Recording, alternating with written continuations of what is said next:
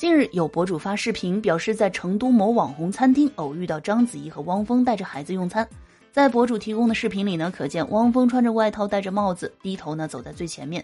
章子怡和妓女小苹果一同牵着行行，两人身后呢还跟着阿姨。那可以看到章子怡跟小苹果的关系非常的好。虽然章子怡呢是后妈，嫁给汪峰后才正式和小苹果一同生活，但是两人的感情呢胜似亲生母女。